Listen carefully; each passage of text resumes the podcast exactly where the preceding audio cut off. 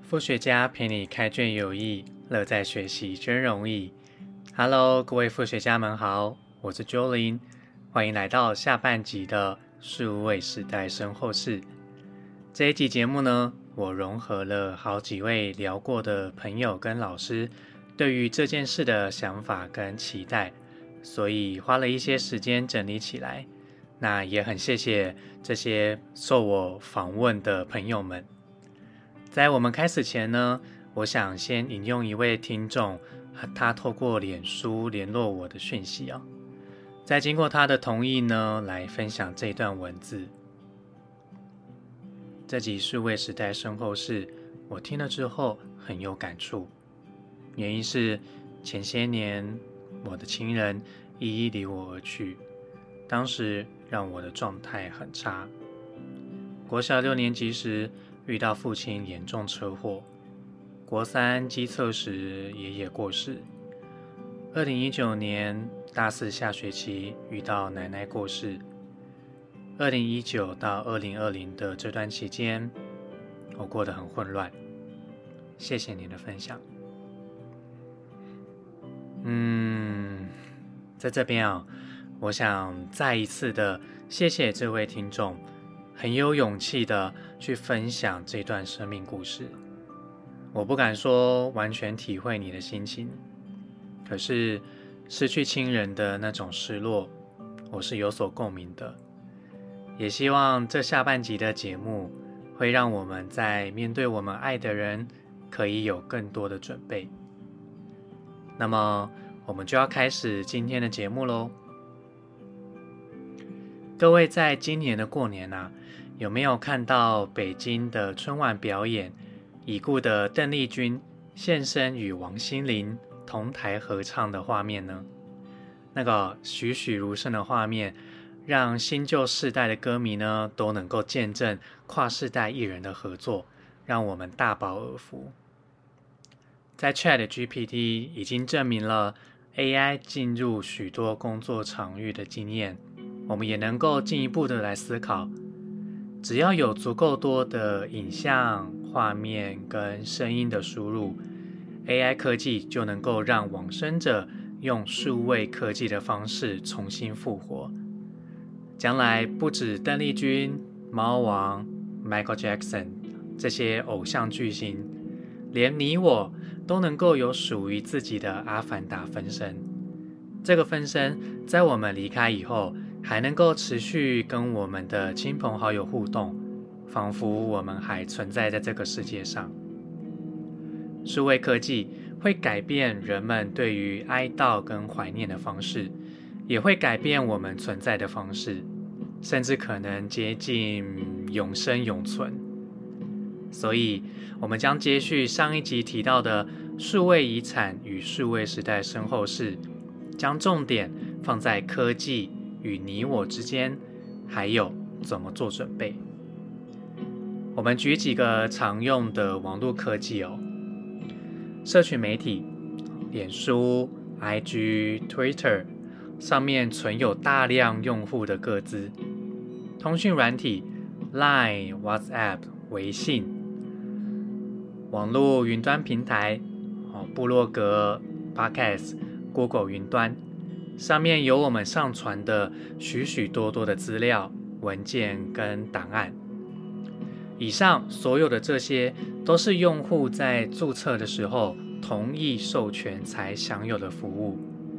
但是现在来到所谓的 VUCA 时代，V-U-C-A，代表了易变性、不确定性、复杂性跟模糊性。这些科技公司难道在这个时代能够永远的平安无事，没有结束运营的一天吗？更何况哦，社群媒体的设计，它的初衷是用来社交连接跟分享生活的，并不是用来哀悼、表达悲伤和纪念的功用。但是随着时间过去，用户出现了越来越多的、越来越多元的需求，而作为怀念、表达悲伤与抚慰人心，正是其中之一的需求。只是当纪念账号或者删除使用的账号数量逐渐多过了活跃用户的数量时，这些以大量的用户个资来进行广告、行销跟宣传的社群媒体公司，站在公司盈利的角度，难道不会更改使用条款吗？而我们是不是也需要反思？或许我们本来就不应该要求或期待这些社群媒体公司要为我们这么私密的情感需求来负责呢？既然这些公司企业有可能更改使用者条款或隐私权条款，那么我们需要事先做什么样相应的措施呢？所以九零在这里整理了七个具体的行动步骤。第一步，花时间盘点你在手机、平板、电脑、网络、云端哦留下的这些东西有什么。比如说照片、影片、档案、聊天讯息、email 等等。第二步，扪心自问，这些东西你想不想让自己以外的人知道呢？如果不想让人知道，那你现在打算怎么做呢？删掉还是加密保护？秘密哦，这件事很玄哦。我们通常会想知道别人的秘密，或者认为自己应该有权利知道，像是小时候爸妈会去偷看小孩子写的日记啊。可是知道的越多，反而越可能闹心，心中有些秘密，反而让人感到安心，跟他人的相处也会更自在。心理学家一直都很想知道。人们如何建立关系、彼此连接？可是，我们为何对其他人保持距离，不想让其他人进入我们的内在世界？这个后果是比较常被忽略的。我们也许不希望秘密被人知道，但我们内心的深处还是会希望自己被人接纳。举个例子哦，我很爱看一个动漫叫《火影忍者》。里面的主角之一，这个宇智波佐助，他追杀哥哥宇智波鼬很久很久，在哥哥他终于透露了当年为什么杀害父母和整个宇智波一族的族人，叛逃木叶忍者村的真相，两兄弟才终于和解，一起面对第四次的人界大战。第三步，确实的评估。千万不能有遗漏啊，有漏高级的。而且换位思考，其他人他会希望你怎么处理这些东西？嗯，像我就是有跟一个朋友聊过，他说，嗯，我很想潇洒的就跟全部跟着我一起消失。可是或许你的亲友，他们想要保存某一些跟你有关的事物和回忆。第四步，你想留下来的部分，需要为他们寻找一个代理人。这个代理人，他是你信任也非常了解你的人，在你无法为自己做决定的时候，为你执行你的意愿和权利。可是，代理人他也是一个很重大的决定跟承诺，我们需要事先询问看看，诶，对方有没有这个意愿。有没有这个准备？而且也要具体的讨论，在什么情况，在哪个时候需要代理人出面接手。比如说，嗯，拿到人家的账号密码，什么情况下才能使用？啊，其他的情况是不能够使用的。第五步，如果是储存在网络平台、云端这些地方的，现在。就开始找机会去读读看相关的服务条款或隐私条款，了解一下提供服务的这些公司，它是怎么处理你离开以后的资料。如果你查不到相关的说明，也可以写信去询问看看，也能够推动这些公司开始注意到这件事。像我用 IG 来举例哦，我最近上去查询有关纪念账号的资讯，很幸运的，我有查到可以转为纪念账号的步骤，还有如何下载备份的教学，这是一个好消息。另外，我还查到一个很有趣的声明。这个声明是这样写的：我们无法提供纪念账号的登录资讯，登录其他用户的账号一律违反我们的政策。从这句话看来，IG 的立场是只看账号密码，而不看登录者是谁，也就是只认账号不认人的。这个是 I G 的立场，其他家公司可能会有不同的立场跟做法，但是我猜大概也会偏向比较严格认证的，也就是没有账号密码就会非常麻烦，恐怕无法登入了。所以呢，千万别忘了把你想保留的账号密码、网站的维运费用。续约内容等等这些细节也要清楚交代给代理人。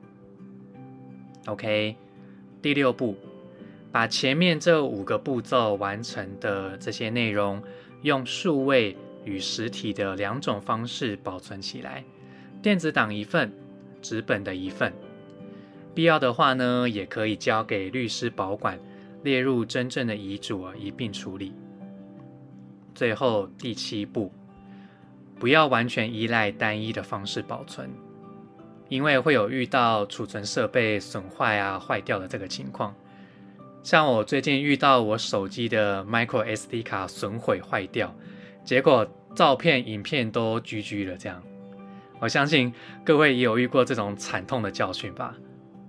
所以啊，有任何想要珍藏的内容，也要另外用物质的方式来保存。还有准备第二个地方来备份，比如说列印出来，把照片列印出来，做成纪念本之类的。包含这以上七个步骤的纸本文件，也可以加入遗嘱当中，交给公正的第三方来留存。数位时代身后事这一件熟悉又陌生的事，一切的前提在于你的思考、选择跟取舍。要用怎样的方式存在这个世界？这是我们现在就能开始做的事情，而且这是我们自己的事，也是可以邀请更多人做的行动。或许不能够百分之百的面面俱到了，但是最起码在那一天来的时候呢，尽可能的减少冲击跟混乱，也避免让亲友们被拒于门外哦。就像上半集提到的那位父亲的故事，那等于是再一次的失落跟伤害。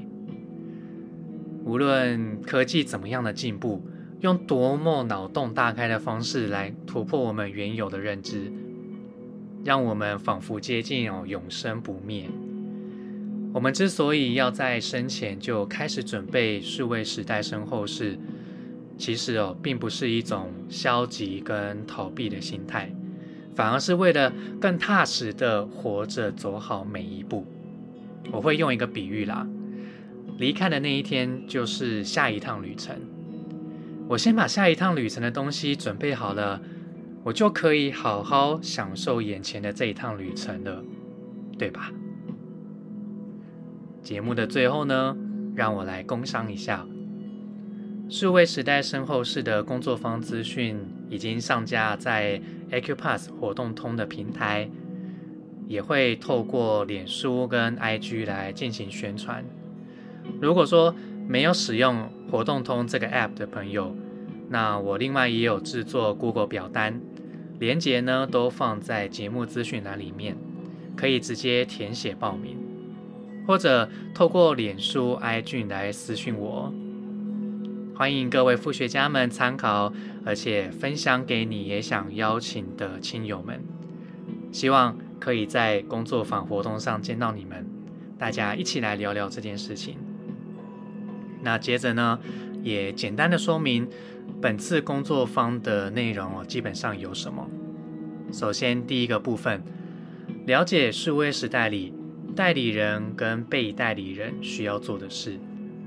第二个部分，我们会采取六个人以内的小型团体，有时间和空间跟成员彼此交流，而且在第一次工作坊以后呢，会举办第二次来跟进执行的情况。第三个部分，盘点清楚自己的数位资产，决定自己的代理人名单，还有要具体怎么跟人家谈。举例来说。一位从事摄影工作的摄影师，在网络上、在网站上会有曝光宣传的影像作品，或者有得奖、有商业用途的作品。在离开的那一天，作品的所有权归谁呢？平台方吗？还是法定的代理人或继承人呢？还有哦，一间公司的负责人。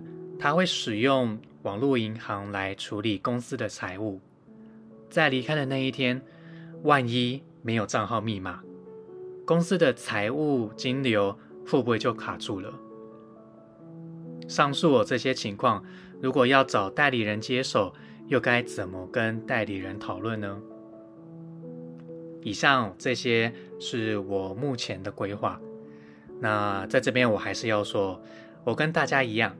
在这方面都是初学者，每个人的经验跟需要都是独一无二的。工作坊是一个共创的企划，所以来自你们的参与跟回馈，才能够让这个活动更饱满、更符合不同的需要，也会更有温度哦。